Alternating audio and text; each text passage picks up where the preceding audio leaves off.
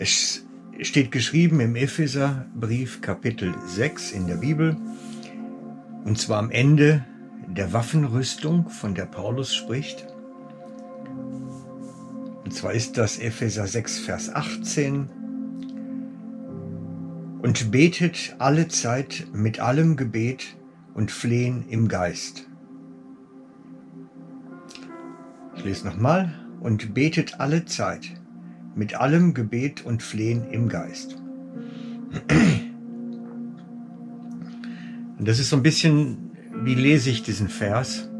Denn er möchte etwas ganz Spezielles aussagen. Die Betonung liegt nicht auf dem Wort alle Zeit, sondern die Betonung liegt darauf, die Art und Weise, wie wir beten sollen. Das heißt, wenn wir beten, sollen wir jedes Mal so beten. Darum wenn ihr betet, immer so.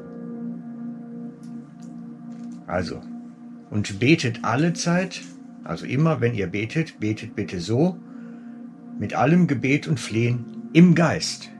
Das ist die Forderung, wir sollen im Geist beten.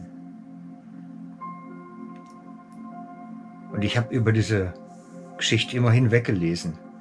Es war eine von diesen vielen Formulierungen, die man kennt und gehört hat und mit der man sich gar keine Gedanken eigentlich macht. Aber sie ist elementar wichtig. Ich habe es gelernt, als ich ein kleines Büchlein gelesen habe über einen relativ unbekannten Missionar. Das ist dieses Büchlein. Das heißt Durch meinen Geist und ist geschrieben in Andenken an Jonathan Goforth. Das war der Missionar, der in China unterwegs war, als Reisemissionar. Und der Mann ist bemerkenswert, Jonathan Goforth.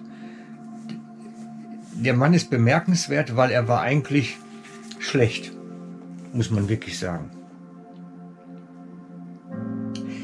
Er schreibt von sich selber am Anfang des Buches, ich ging mit der tiefen Überzeugung in meinem Herzen, eine Botschaft von Gott für sein Volk zu haben.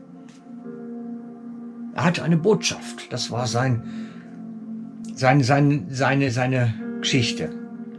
Und dann schreibt er, aber ich hatte keine Methode.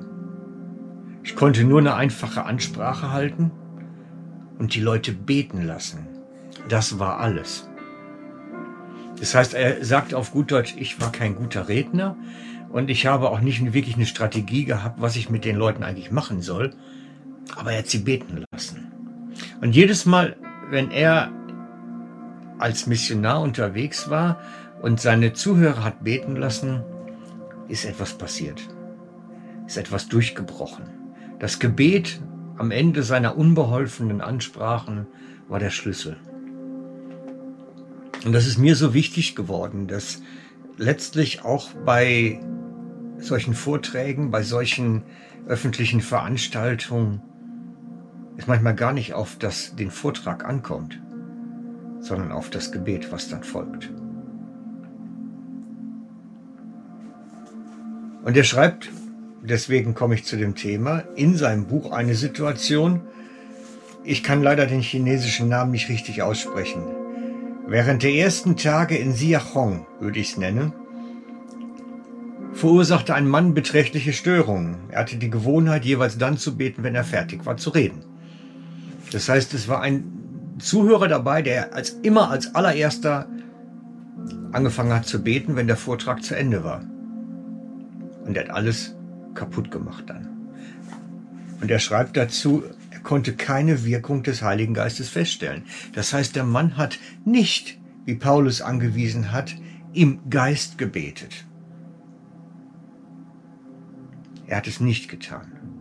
Und er konnte keine Erweckung an dem Ort erlangen, bis dann er dem Mann verboten hat zu reden, bis er ihm das Mul verboten hat, würden wir hier sagen.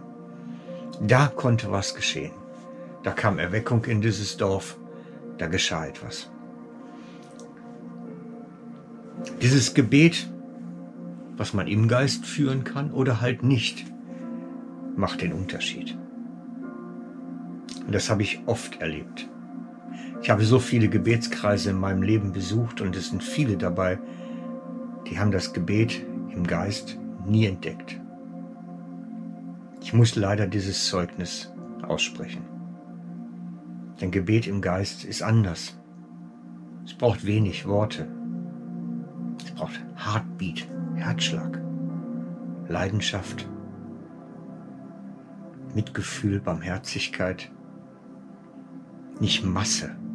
Wir müssen nicht Gott tot quatschen im Gebet. Das ist ein Erkennungsmerkmal für Ungläubige, dass sie Gott versuchen, mit Masse von Wörtern zu beeindrucken. Darum geht's nicht. Meinen persönlichen Gebetsdurchbruch habe ich gehabt, als ich Dinge weggelassen habe in meinem Gebetsleben. Als ich aufgehört habe, Gott die Dinge zu nennen, die er schon weiß. Und als ich aufgehört habe, gleichzeitig um Dinge zu bitten, die Gott sowieso tun möchte. Diese beiden Dinge weglassen hat einen Riesenunterschied gemacht. Riesig. Versuch es doch auch mal. Sag nicht Gott die Dinge, die er schon weiß und argumentier nicht mit ihm darüber. Und bitte nicht für die Sachen, die Gott sowieso tun will sondern es geht auch anders. Das ist meine Message an euch und ich bitte euch, nehmt euch das mal zu Herzen, probiert's mal aus. Einfach den Herrn spüren, was er tun möchte und dann da reingehen. Den Arm bewegen. Da ist der Schlüssel drin.